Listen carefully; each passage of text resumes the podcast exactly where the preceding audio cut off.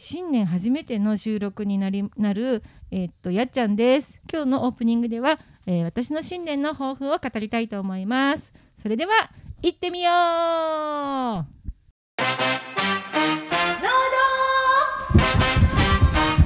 富士山ゴー！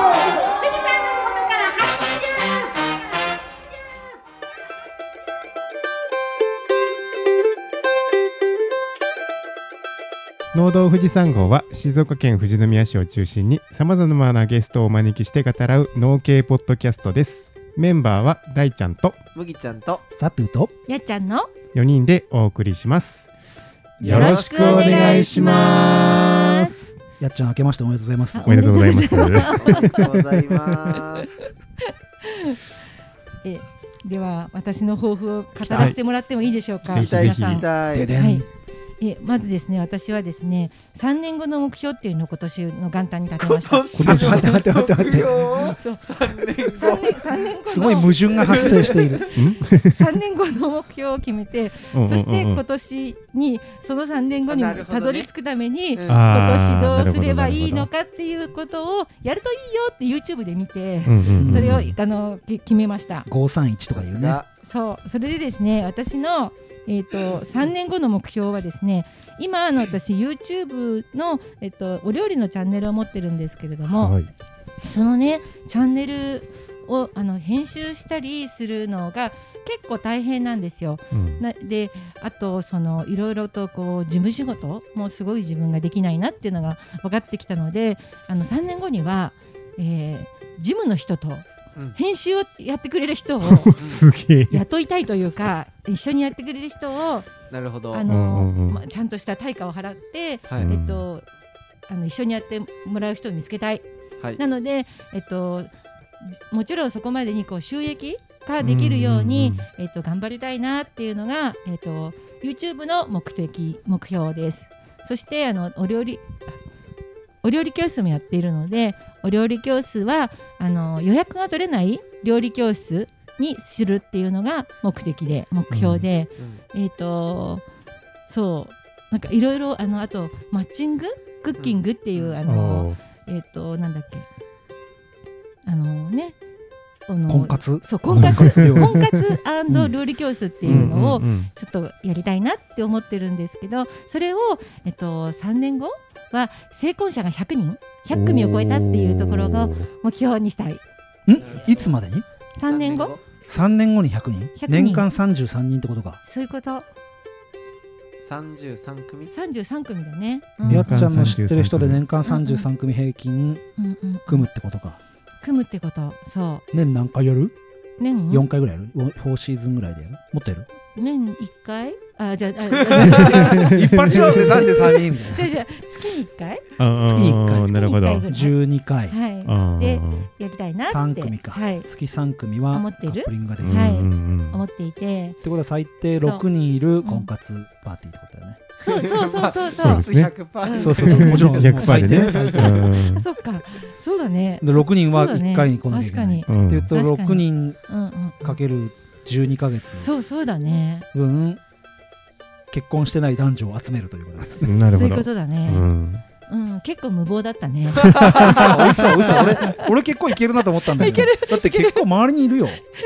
隣に一名いるし。よね。そうそう。隣に一名いるしね。そう。まあ富士宮だけじゃなくても富士とそうそうかねそうそう。そうそうそうそうそう。全然いると思うよ。そう。うん。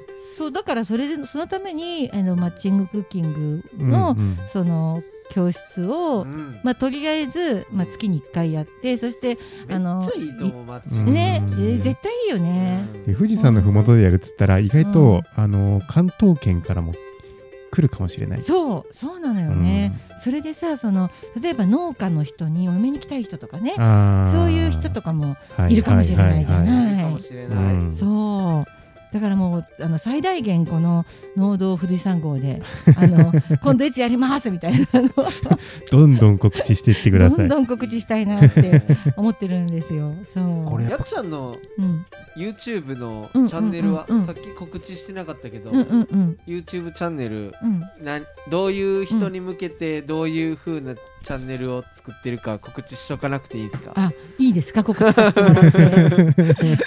私のチャンネルはですねあの野菜のお料理を、あの知りたい人とか、うん。やどういうこんこの野菜どうやって料理したらいいんだろうとか、うん。あと野菜料理にちょっとあのマンネリ化して困っちゃってるとか、あのあとアレルギーであの卵とかあうん。の乳製品ちょっと食べられないっていう人とかうん。あとお肉が嫌いみたいな人も中にはねいらっしゃるかと思うので、うん。そういう方に向けてあの野菜の料理を、えー、と発信しているというチャンネルです。うん。ん。なんていう名前のチャンネルですか？脱力系マクロビチャンネルとはいいうチャンネルで、ああ頑張っています。それではい検索すれば出てくるってことですねあ出てきます出てきます。ぜひリスナーの方こんなに宣伝が下手な 僕らも出てますからね。ああ、そうかポッテ。ィさんのブラッドオレンジの回で僕らも出させていただいてるので。出ましたね ぜひぜひ、チャンネル登録と高評価の方を。よよろしくお願いします。あとは、はいやっちゃんの目標まだ続きがあまだいる。ろいろあのそう私ほんもともとの目的は YouTube を始めた目的はその映画をねあの撮ってみたいっていう夢があって、うんうん。それでそのあのまず映画を作るためにはうん。いろんなことを知らなきゃいけない。カメラワークとか、うん。編集技術とか、うん。シナリオのこととか、うん。でそのとりあえず YouTube をやることでそのいろいろ編集技術とか撮り方とかそういうことを身につけたいなっていうのもあってでとももちろんお料理が得意だし、うんうんうん。みんなに伝えたいものもあるのでそれであの YouTube を始めたんですよね。うん。なんであのあのそう時間をね作ってやりたいシナリオとか作ってとりあえず今年1本な短くてもいいから撮ってみたいなっていうのがうんあの3年後にはねあのもうちゃんとしたものができていてあのこう自主上映とかであのみんなにやらせてみたいな上映させてみたいな引く手あまたになってるっていうのが3年後の目標なんでうんあの今年はあのとにかく稚拙なものでもいいから1本撮ってみたいなっていうのが目標です。うんいっぱいあってごめんなさい。全然いいと思うよ。いいと思うよ。いいいいいいそんな感じです。いやでも YouTube やって正解だと思う編集力とかめきめき上がってるしうんなんかカメラワークもなんかすごいそう頑張ってる。うん。なんかねあのあまりにも編集に時間がかかるからうん。とうとうね買いました。Mac を。ポチしちゃいました。MacBook Pro。MacBook を。プロ。いやなんかねあの M1M1 あ、M1 Mac。が出て M1 Mac 行った。なすごいあの機能のものが低価格で手に入る時代になったんですよ。新しい最新だね。最新。うんだから、エアーにしてみました。MacBook Air ね。はいえー軽いし青い T シャツ24時の竹本さんも買って使ってましたよ。そうでしたか。いいって言ってましたよ。やっぱクリエイターはみんな MacBook って感じですよねそう。GPU がね。うんみたいですね。ちょっとまだ届いてないけど。会あまだ来て計ないのがうん会計ソフトまが Mac 対応してねえんだよな。そうそうそうそうそうなんだ。で、さっきちょうど麦ちゃんと大ちゃんと喋ってたんだよな。うん。パソコン。ね。もうやっぱ4年経ってくるとちょっと古くなってきて。うん。そうなのそうなの。重たくなってきちゃって私も4年目で。ううん。ん。でずっと使ってると気づかないんですよね。そうなんですよ。徐々に遅くなってることに。そうそう。で早いマシンを使うと なんじゃこれ？みたいな。今までの何だったんだ？みたいな。戻れない。本当本当気づいちゃったの。そっか。はい。はいありがとうございありがとうごますざいました。はというわけで今回はのこのこ塾となります。はい。えっ、と麦ちゃん今日のテーマは？今日のテーマは今非常に美味しいネギです。お本領発揮といいますか。のテーマですね。は、はいいじゃあ楽しみに、えー、とししたいと思います。それではメインディッシュへ富士山ゴー！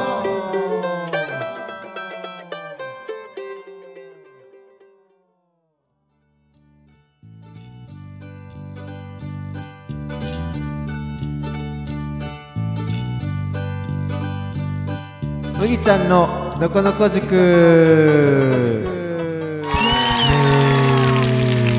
のこのこ塾は、えー家族の笑顔や幸福を増やすために野菜のことを知っていくそんな塾です。なんかちょっと違う気がしたけど。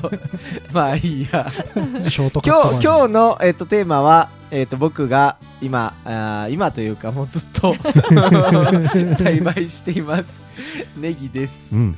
あの今えっ、とネギ食べてる方はきっとわかると思うんですけどすごく加熱すると甘みが乗ってきて本当にあのネギ焼いて食べるだけで十分美味しいかなっていう思うぐらい甘みが乗って美味しいそんなネギをちょっと特集したいと思います。でえっ、とまずですねネギってえっ、と関西と関東で全然文化が違うんです。そもそも。ほうで静岡はちょうど中間なのでどっちの文化が花開いてるかちょっとわからないんですけど基本ですね関西と関東で大きく違うのが葉っぱを食べるかねは えっと青い部分を食べるか白い部分を食べるかで全く違うんですよ、で、えっと、関西では葉っぱの部分を食べてで関東では白い部分を食べると言われています、なので関東の人はですね葉っぱは捨てるもんだっていう風にえっ、となんだろう昔から、あのされてきたので関西の人がむしろその緑の部分を食べるっていうことになんかすごく初めは違和感があったらしいんですよ、うん。でえっ、となんかまあネギ業界の中では、うんあの博多の豚骨ラーメンがバブル期に関東に進出していったじゃないですか、その時に、あのー博多の豚骨ラーメンの上に乗ってる青ネギ葉ネギの部分がこう一緒に関東に進出していって葉ネギ文化もどんどん広まったと言われています。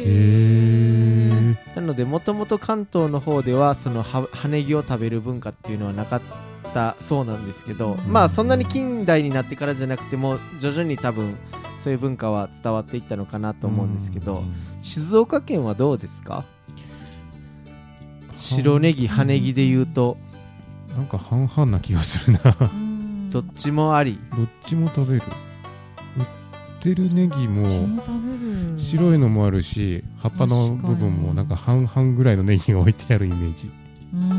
俺でも小さい頃白ネギだよね。やっぱ葉ネギは少なかったと思うよ。ん。ラーメンに葉ネギなんて入ってなかったしうんうんあっても豚汁だよね。今でもそうですよね。こっちの方のラーメン屋さんって白ネギの刻んだやつが入ってうんいて、うん確かに。で豚骨系の九州系は割とその緑の部分が入ってるっていうイメージが。うんあります、ね、それこそ本当に長浜ラーメンとか、うんうん。そういうののチェーン店とかじゃない限りはうんラーメンは入ってないもんね、うん。そうですね。お蕎麦かうん。汁もんかって感じだね、うんうん。そう。なんで関東とまあで関西って西系でも、えっとうん博多とかの方とえっとその関西文化とはまた違って、うん。九州だとすっごい細いこう葉ネギ、うん。一般的に薬味用のネギって言われるうん細いやうんつが作られててで関西ではそれをちょっと,、えー、と白ネギとちょうど中間ぐらいのうん。多うん。分一般的に九条ネギっていうとうん。太めのネギ、うん。太めの葉ネギっていうイメージが、ききっと皆さんあるかなと思うんですけど、うん。そういうのが多いでえっ、とこうどんどん東に行くと白い部分っていう感じで、なんか細いのからどんどん太くなっていくっていうようなイメージで結構地域によってこうそのネギの特色があるので、あのー地域によってすごいブランド化されてるようなのがあるあるのが特徴ですね、ネギは。で、ネギって栽培はすごく古くて、えっ、と、奈良時代から、一応文献で残ってるのは、奈良時代からそんな残ってあるとされてて、じゃあ、ここで問題です。ネギって、どういう語源でしょえ？木？ネギ？うネギの根はうんうん。想像すると何ですか？あそっから。俺今すげえ今漢字想定してて。あそっから。ネギ？ひらがなのネギってねネギって漢字一文字じゃないですか、うんうんうん。うんだけどもともとはうん。ネギって漢字一文字一文字だったんえですーそうなんだ。まあ根っこの根だろうね。う んピンポンピンポン。今そういう前振りをしてくれると根っこの根だろうなって思うけどん。まずさもう草冠の方のねネギの方考えてうねん。なんかあんあの字珍しいですよね。そう忍ぶって入るね。刀だか忍ぶだかって入る刀？そうか刀かかうんとね、うん。なんか刀でもない。なんか流れて。刀でもないな。そう二本なんですよ、うんはいはいはい。真ん中のやつが。そうそうそう。ちょっと物というラ字の右側に横棒が入ってる説明できないけど、うんそうネギの、うん。あー。でえっ、とそのギはこっちのネギの。うん。うん。今一般的にネギっていう一文字の漢字が、うん。その根根っこの根にギはギはそのネギの。うん。で意味意味で言うと、うん。そのネギっていう一つの漢字って珍しいとかっていう意味がうんあったみたいで珍しい根っこっていうのがネギの語源です。ネギって食べてる部分は何だと思いますか？それ聞きたかった。え 葉っぱじゃねえの？葉っぱ葉っぱですよね、うん。じゃあ白い部分は、そうなんかどこからが葉っぱでどこが茎なのかなっていうのすごい私に、えーだってさ根深なんかはさうん。土かぶすじゃん。うんうん。だから白いだけでうん。葉っぱでしょ。葉っぱ。大正あ解ね。さすが。埋まってるだけだよねあれね。うん。じゃあ茎はどこにあるでしょそううだよね。来ると思った俺。茎はどこ？ない。茎茎がない。ない。葉っ茎ぱ根っこみたいな。そうそう俺そう思った。じゃああの根っこに見えてるのは茎根っことうん。根っこうん。ネギの根っこってひげ根って言われてうんこうんうんうなんかえっと付け根のとこからバーって細かい根っこがいっぱいあるじゃないですか。でそのそことうん。その食べる白い部分との間に少しちょっと硬い層みたいなのあるじゃないですか。あこの部分が茎です。短っ。ちっちゃってやつ。えでも23ミリもない1ミリ2ミリとかそうだよね。そまあ2ミリ2ミリぐらい。うんぐらい。ねまあふどちょっとずつこう成長とともに太くなっていったりするんですけど、そう珍しい根っこっていうのが語源で、うん。ネギはそんな、変変な植物ですよね、でネギってまあユリ科って呼ばれる科の仲間で、ネギとニンニクラッキョウそれにあとは朝月とか、うん。うんそういう風なのがニラとかもそうですね、うん。ユリ科のあ同じ仲間なんですけど、まあ、ちょっと変わった感じのうん。独特の辛みというか、あるじゃないですか、うん。なのでこう昔からなんか今もそうですけど風邪にをひきにくくなったりとかするって言われるじゃないですか、うん。結構。でそそんな感じで昔から魔除けのものとされてて、うんあの辛み成分がこう悪いものをこう寄せつけないっていうような感じの、えーなんか言い伝えというか、うん。そういう文化があったみたいです。でそこから来てるんだと思うんですけど、えっとよく見かける橋橋橋えっとお寺とかうん。うん。お寺？神社。うんうおんうん。おネギの頭。ネギネギあー。そうえっとネギ坊主ね。ネギ坊主っていうかなんかえっとなんかスライム状の スライム形をしたものってお寺とか寺に行ったらよくあるじゃないですか。うんうんあれは実はネギ坊主って言ってネギ坊主って分かんないですよね普通ね。ネギって葉っぱ見たこと多分あんまないですよねあ葉っぱじゃない。花。花。花。ぱないない花。うんうんネギの花って。うんうんうんうん。ネギの花ってえっ、とどこにつくでしょ先端。先端。うネギの頭。ネギの頭。あみん皆さうん。ん大ちゃんは知ってますようね、んもうだから多分このメンバーはネギ坊主が認知できてるから。あそうか。うん。そうそうなん。いけちゃうんだよそうねそうか。俺今もう黙るしかなかったもん。私もどうリアクションしようかな。滑るべきかそうかそうか。か。そうですよね。普通はあんまり知らないですよね、うん。ネギってこうなんだろう。えっ、とまあ普通植物って種をつないでいって子孫を残していくから、どうにかして花を咲かしてうん。で受粉して種を残すんですけど、うん。でネギの場合ってえっ、とある一定のサイズ大きさ太さになった状態で冬を越すとうん花を咲くっていう性質があるんですよ。うん。うん。なので花を咲かすのって冬冬を越えた春にしか花咲かないんですけどうん。夏場にネギ坊主とかってつかないネギ坊主っていうかネギの花って咲かないんですけど、うんその春に、えー、とネギのうん。ちょうど真ん中からグニグニグニグニグニってすっごい太い硬いのが出てくるんですよ。なんか筒筒みたいな感じのものが出てきて、真ん中にズドーンとしたタワーができて、うんでその上にぷくっとこうネギ坊主と呼ばれるそのスライム状のうん。ものがつきます。うん。でそれがパカッと大きくどんどん大きくなってくるとパカッと開いて、うん。その中から花が咲くっていう。それが神社の橋のたもとにあるやつってことでしょ？スライムの。そうスライムの形うん。はそのネギ坊主と呼ばれる坊主の形を模していてであれ名前はギボシっていうんですけどへえかっこいいなんか。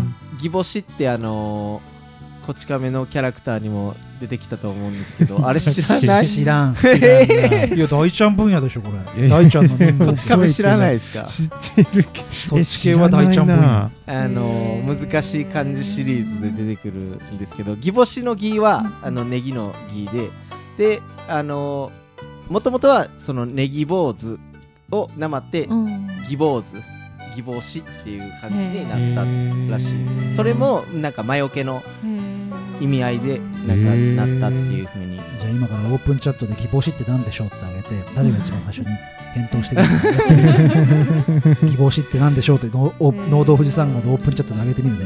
はい。なのでそのネギ坊主は僕たちの敵なんですよね。生産者の。あれがつくとほんとカッチコチになってその本当に硬いネギで頭叩かれると本当にこうちょっと脳震盪を起こすぐらい硬くなる。打撃武器になる。本当にあのバナナを凍らした冷凍バナナぐらいの勢い になるぐらい本当に硬くなって。へカモネギのネギぐらいだ。ポケガラルモンの話に持ってくっていう商品価値はなくなっちゃうのでそうは春はちょっとネギが不足する時期になっちゃいます、うんうんうんそっかそう。でネギってあのーその作り方も本当に地域地域によって全然違くて、あのー葉ネギとかならあのー本当に数ヶ月で栽培できるんですけど、うん。白ネギだとどれぐらいかかるでしょう？って言うと大体長いんだろうなっていう 振りになってしまったけど。白ネギは作るのに。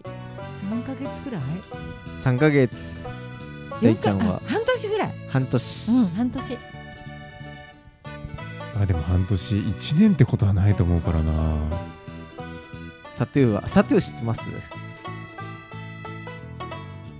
知ってんな。半年で。半年 わざと。本当はですねまあ1年ぐらいかかる。えー一年？そう白ネギってねあれ1年かかるんですよ。マジで？なんであんな安く売ってるの？おかしいですよえねおかしいよね。はい僕もそう思います。1年かけて作るんですよ白ネギって。えだってあんなに安く？えはい。ね本当にねあの白ネギってまあ種種まくとこから始めるんですけどうん。種をまいてまあ大体苗を作るんですけど苗作るまでにもまあ大体苗の時点でもう大体1ヶ月から2ヶ月ぐらいかかる。でそっから植えてで植え替えてみたいなことをやっていくのでもうほぼほぼ1年費やします。で葉ネギの場合でも僕ら作ってるちょっと太めの葉ネギだとまあすっごく早くできて5ヶ月。早くて5ヶ月。冬とかを越してくるとまあ大体約1年。10ヶ月から11ヶ月とか。なのにあんなに安い。なんかおかしいね。なんでだろう。そうなんでまああの ネギって結構栽培がそんなに長期化するのでうん。大体ネギ作られてる方って結構専門でされてる方が多いっていうのがあの特徴的なのとまあ作られてる地域も結構限られてたりとかするっていうのが、まあ、ネギの特徴で。であと種ネギの種ってうん。どんな形どんなサイズ？ネギ坊主から取れるから細い感じなんですよ細くて小さい気がする、そういう発想俺なかったな今。そうネギうん。えー、とネギ坊主一つのネギ坊主からうんうん何粒ぐらい取れるでしょう？うん、500粒。すげえ。えでもまあできなくはないか。えでもなんかすごいなんかタンポポの綿帽子ぐらいになるなるから。と見せかけてあれで1個だったりしてね損。あれが1個。ネギ坊主。一つでいいのじゃあふネギ増えないじゃないですか。マトリマトリオーシカのめくってめくって最後の中にすげえちっちゃいのが1個だけどねネギネギ坊主花咲かせるじゃないですか、うん。でパカって花が咲いてで、うん。その種を取るのも時間かかるんですようんだろうね。なんかだってタンポポのあれだもんね、うんネギ坊主ついてから例えば種にしようと思うと、うん。そこからすごい時間またかかっちゃうんですけど。あそこからまだ成長しでそう本当に養分をこう吸い上げて、うん。種を充実させるっていう期間が入るので、うんうん。でそれずっとほったらかしにしとくと、うん。土も何にもなくてもその種が発芽してネギの上にネギが咲いたりするんですよネギオンネギみたいな。ぐらい生命力が強い。へー。でその一つのネギ坊主からうん。何粒取れるかっていうと、うん。もう数えきれ500粒なんてもんじゃないぐらいすご。ブワーって種ってできるんでうん。なのでねネギの種って販売する時って何粒で売ってないんですよ。あのリリットルとかあそういう？そうそうそうそう。まあちっちゃい規格になると何デシリットルとあかー。僕ら買うのは1リットルとかの単位で買うんですけど粒がはか数えきれないもんでなん普通大体ねトマトでも何粒とかかぼちゃでも何粒とかで販売してるけどうん。粒じゃなくてあのデシリットルとかリットルで。数数数えれないのでそんな感じでネギの種は販売されてます。ティントンタントン。農道富士山号のオープンチャットの現場からサトゥーがお送りします。ギボシって何でしょうって送って誰も答えてくれません。以上以上現場からお送りしました。ありがとうございます。みんなリアクションに困ってるのかギボシ。見ていただいてるみんのかなググってんのかな今。ギボシってなんやそう。敵ですね僕たちの あとね僕の妻からちょっと質問があってネギの栽培について教えてほしい。あの急に妻出てきた。スーパーでネギ売ってるじゃないですか、うん。まあ白ネギじゃなくて葉ネギの方なんですけど、うんうん。葉ネギ使うってスーパーで売ってるのって根っこついてるじゃないですか、うん。あれをこう土に植えるとうん。またネギって生えてくるんですけどうん。何回取っていいのってっていうのとあともう一個は水につけとくのと土に植えるのあとー。どっちがいいのっていう質問がうん。僕の妻からあったのでうん。まあ少しお答えさせていただきたい と思うんですけど。阿佐ヶ谷姉妹がね豆苗とかやるんだよ。おお3回みあれ水じゃんね。うん3回ぐらいだったよね阿佐ヶ谷姉妹は。3回取れる豆苗。確か確か。阿佐ヶ谷姉妹そんなこと言ってた気がする。へー豆苗割とまあそうですね。うちも 2, 2回1回普通に食べてもう1回生やしてもう1回はなんかちょっと厳しいかなぐらいの感じですようねん。でネギはまあえっ、と何回取れるのって質問はうん。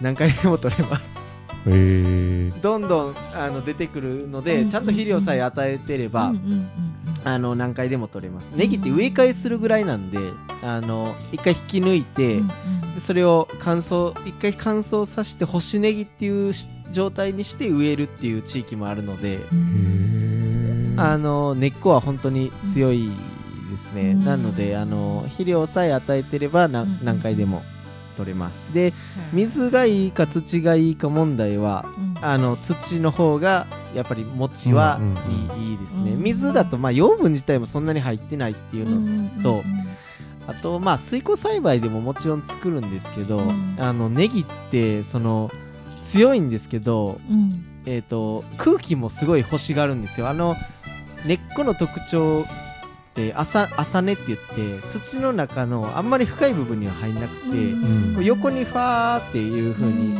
広がるうん。根っこっていうのが結構割と空気を欲する傾向にあるので、その土の中の空気とかも欲しがる。ただ空気欲しいけどうん。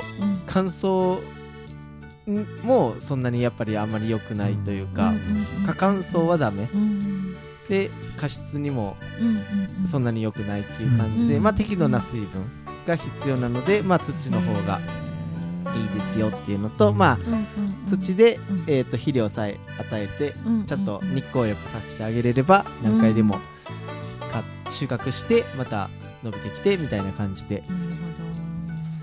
でネギって分血って言ってうん。クローンみたいに自分で増えるんですよ例えば1本植えとくとそれがまあ一般的に言われるのはストレスとかで品種にもよるんですけど、うん。こう分血して、えー、と2本に枝分かれする。うん。分血といえば麦だよね。麦と一緒でしょ？踏むとストレスかかって分血するんでしょ？あ麦って分血するんですか？麦踏みしないとだから大きくならない。えよね。あれ？僕ねあんまり麦知らない。麦、うん。そう近くにね身近に麦作ってるとこがあんまなくて、うん。なんで僕あんま麦は知らない。麦冬越す前に一回踏んであげて。うんで分血させてやるんじゃなかったっけかな。で株を大きくして。えー、収量上がるなんですえー、そうそうなんか強くするために麦踏みはするってうん。言いますよねそれでなんか麦とっていう名前になったんですだけど麦は詳しくは知らないということで。詳しくは知らない。皆さん調べてください。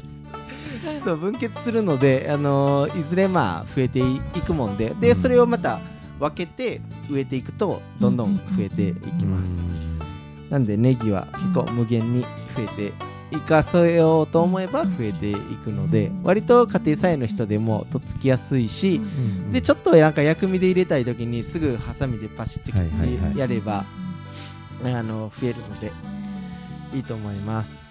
麦そうだって。麦踏みによって成長の後のどう倒れるのを防ぐができ分血系茎の分血だよね。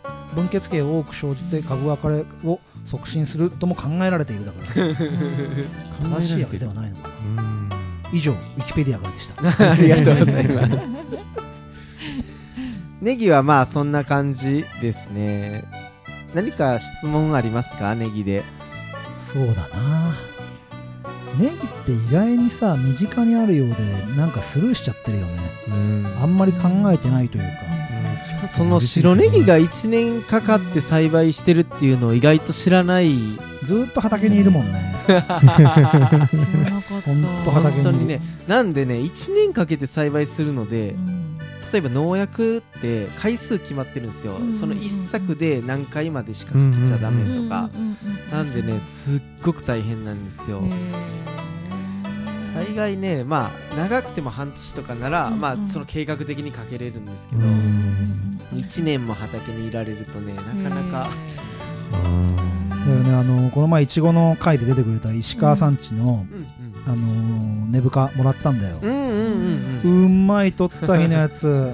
すんげえうまい。やっぱねすごい手塩に育てかけて育てただけあってうまかった、特に今年はいろいろネギ大変な年だったんでうんうんうん。食べる時には感慨深いものがあります。よね今上がってるみたいねまた、上がってますね、うん、ネギ貴重ですよ。ね貴重なネギ。は一個質問いいですか、はいどうぞ大ちゃん。ネギの独特の辛さ？あれは何でなんか左右されたりする？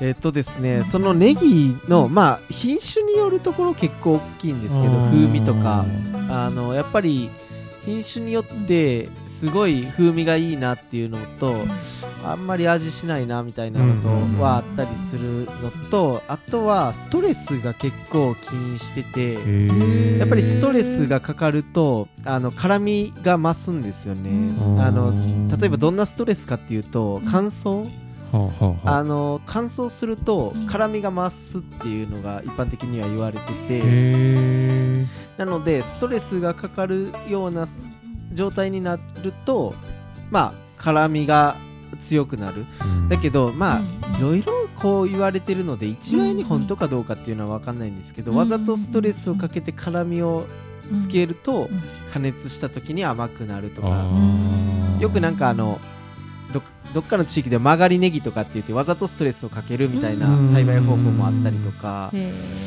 ん、だからストレスでこう一応辛みはうん強くなるとは言われるんですけど本当かどうかっていうのはちょっとまあ定かではないうん。ですね。へ誰か教えてください。料理研究されてる方。なかなか難しいですよね。同じ品種で比べないと同じ栽培方法でみたいな。で畑でもやっぱりー乾燥するとこと湿度が多いとこ確ととかってあるからうん同一条件を出すっていうのはなかなか難しいのでちょっとねその辺はエビデンス取るのとかもすごい難しいかなと思うんですけど一応そんな風にはうん。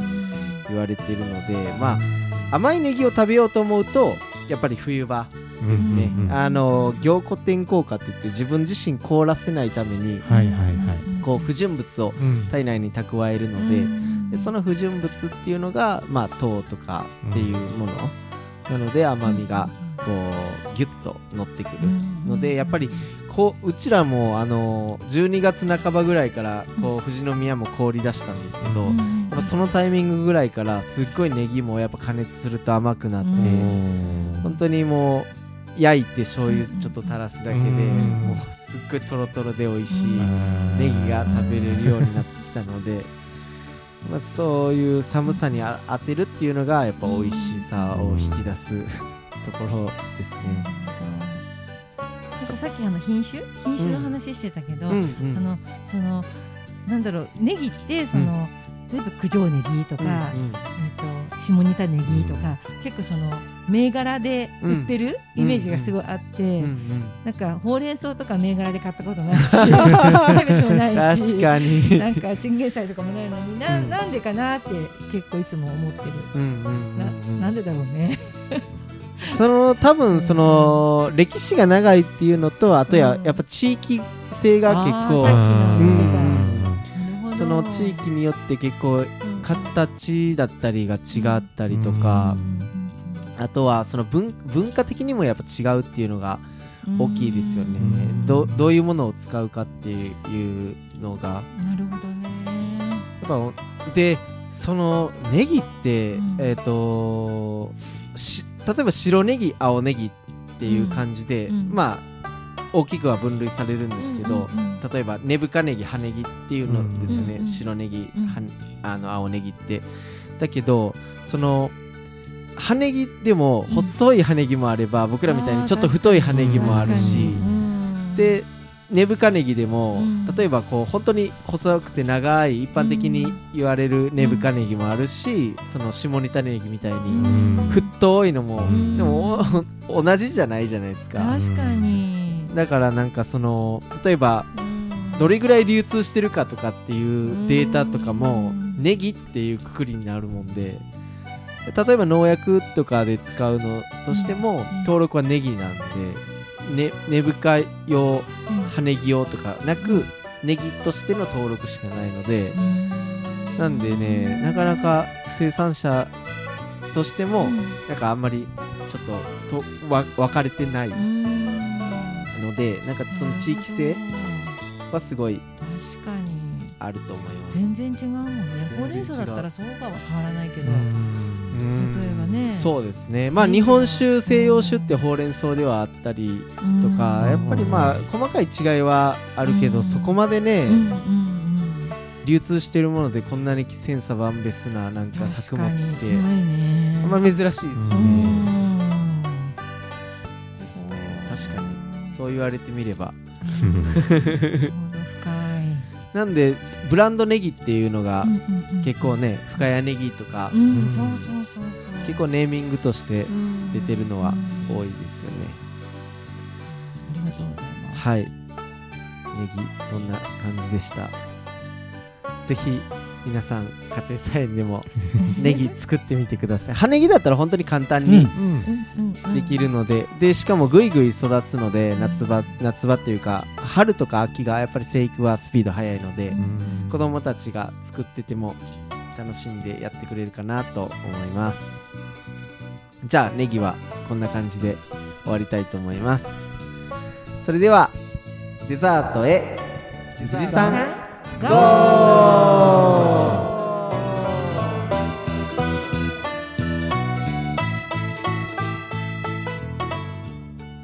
ねぎねぎねぎ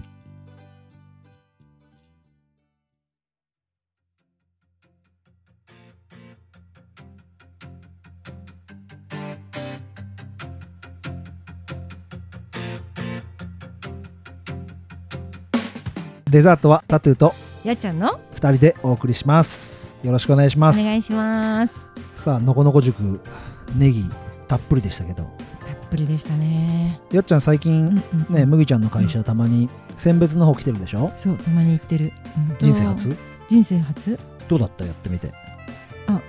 えっとかなり面白い。うん。なんかそのうちでよくやるじゃない、うん。ネギこううん。ちょっと、あの悪いところ取ったりとか、うんうん。それが仕事になるって超新鮮。みたいな。作業としてはさうんうんうん。こうネギね太いのもあれば細いのもあるじゃん、うんうんうんうん一番最初にやる作業は何なの？選別の時。選別の時は、えっと、まずネギの、えっと、葉葉の数をうん。さ3本か4本うんうんうんにするところから分かれてるピーンって上に伸びてるのを3うんそうそうそう。そう本か4本にするわけ。そうそうそうそう。で5本6本あったら削って外の葉っぱを落としていくと、そうそうそうそうそう。で次は、それで、えっと、ちょっとわ悪くなってるのをとカットして、うんうんうん。で長さを揃える。白いところのはいはいはい。長さが決まってるから、うんうんその白いところの長さを合わせて。いわゆる白い茎ですなそう白い茎。あ違う。白い葉っぱか。あ白い葉っぱだ。白い葉っぱ白い葉っぱ。もう茎はそこじゃ存在しないわけだね。そうそうでん。そそこをあの結構ね切れな切らなきゃならないネギが多いのね、うんもう超もったいないなと思いながら切ってます、あれ結構さ、うん。外側の葉っぱ削るからさ、うん出荷するネギよりも多分1.3倍4倍ぐらい周りの葉っぱのネギの量もあるよね、重さもね。あると思う。選別も大変だよね、うん。ネギね葉ネギそういう苦労をするとネギを食べる時のありがたみまた違うね、そうだね。俺収穫の方させてもらってるんだけど、もうその今は天敵が凍ってるもんで朝は収穫できないわけ、で9時とか10時ぐらいになんないと収穫できない。もう中がね、シャーベット状になってる。それが溶けてからじゃないと収穫できないもんで、なるほど。そこがねやっぱり露地野菜の大変さだなって、いうとこと結構な大きさのコンテナに乗せるのよ相当重いの。よだからねやっぱその収穫してくれる、ねおじいちゃんおばあちゃんもいるんだけど、それをはトラックに乗せる若者とか麦麦ちゃんがやっぱりすごい重要。腰を痛めるわけだ。そう。そう。もう想像以上に積むからねあ確かに、うん。想像以上に来るよね。そう。あれ大変。うん。やっぱねあれを冬に朝うん。7時からうん。やって夜遅くまでやるっていうとうん。やっぱり腰も痛くなるわ。って思うね。いちごでやるからさうん。いちごってこの冬の時期うん。暖房費かかるけどうん。基本はあったかいわけよハウスの中。うんだって長袖の T シャツで過ごせるぐらいだもんハウスの中。うん。でその寒さとの戦いって暖房機が頑張ってくれるだけでうんうんやっぱ露地野菜はやっぱ大変だよって本当うん。思うのでぜひね皆さん食べる時には露地野菜は丁寧に食べてもらいたいなって。そうですね。なんか救急車来た。行っちゃった。言っちゃった。はい、まあそうだね、うんうんうんうん。さあじゃあお便りの方行きますか。あ間違えた。うん農場キッチン次回。次次回,、ね、回の予告先してもらえますか？やっちゃん、はい。どんなことやるですか？来週もね、うん。引き続きネギをねネギ。やっていきたいと思うんですけど、はなんかほらネギって殺菌とか抗菌とかね、はいはいなんか免疫上げるとかいろいろ言うじゃない、うんうんうん。まあ、その辺の話もねちょっとねして、ほうほうほう、うん、そしてあの美味しい食べ方なんかも紹介していこうかなと思ってます。免疫とかね、うん。うんうんうんそういうの大事だから、そうそうそうそう。そう、うん。そういうところも話してくれるわけですね、うん。じゃあ次回の農場キッチンもリスナーの皆さん楽しみにしてくれたなって思います、じゃあお便りの方を読んでいこうと思いますが僕の方でまず最初にきのこハウス平本さんのお便りをツイッターの方から読ませていただきます。北条さんの父はきっと少年の心と大人のプライドを持って生きてるんだなっていただきました。ありがとうございます。ありがとうございますその後リプライでもですね聞きました。北条さんの父エピソードが強烈でご本人とモスファームのことは後半になっちゃいましたね。笑サトゥーさんがトークをあれだけ方向修正するのも珍しいですね。うん。やっぱりサトゥーさんは農道富士山号に必須なパーソナリティですよと 励ましの言葉をいただきました。ありがとうございます。ありがとうございます。やっぱね北条さんの話よりもお父さんの話が多くなっちゃってね。でまたその 北条さんがお父さんを話す雰囲気が良かったよねやっちゃんね。うん本当にね。そこら辺がやっぱ人間味あふれるうんうんうんうん。トークだなと思って、うんいいななんて北条さんの魅力だななんて思いましたね、うん少年の心と大人のプライド。おー。素敵な確かに。ボキャブラリーが素晴らしいです、うん。じゃあやっちゃんの方ではい、ピサさんの方お願いしてもいいですか、えーピサさんからまたいただきました。いつもありがとうございます、えー第61回を拝聴ということで、えー忍者？忍者なんで？と。何これ？何ネタだいちゃん？ねねあなんかしゃ言い方がちょっとあるこれアニメネタ？アニメネタ。あアニメネタなんだ。あすいませんじゃあちょっとへ今の。えちょっと分かんなかった。分かる人には分かるそうです。んなるほど。じゃあやっちゃん続きをどうぞ、んはい。と思ったら父親でしたか？いや父親でもおかしいけど。うん。子連れのメスグマは気性が荒くなるのによく生きてましたね。苔が最近流行っているのは聞いたことあるけど通販で買えるのは初めて知った。なんとなく市とかに行って買うと思ってた。うんうんでいただきましうんた。身近に売ってるもんじゃないですからね、確かに、うんうんうん。私も市とかで買うと思ってました、うん。なんか苔を買うっていう感覚もね、普通の人は持ってないというか、うんうんうんうんあ言われてみたら確かにそうだよなっていう確か感じですね。じゃあもう一本ピサさんはい、62号目を、はい。えーはい。62号目の拝聴うん。ということで、えー環境を整えてあげればそこまで難しい手入れはしなくて大丈夫なのを聞くとビルの緑化などで使われている理由がよくわかる。苔の天ぷらは初めて聞いた。繊維質だって話だしごぼうのかき揚げみたいなイメージなのかな？食べてみたい。うん、と食べてみい。たいありがとうございますんありがとうございます。そうビルの緑化ってねすごい苔使えるよね、土の量がそんなに下引かなくても鉄腕ダッシュも今やってるじゃんね屋上で。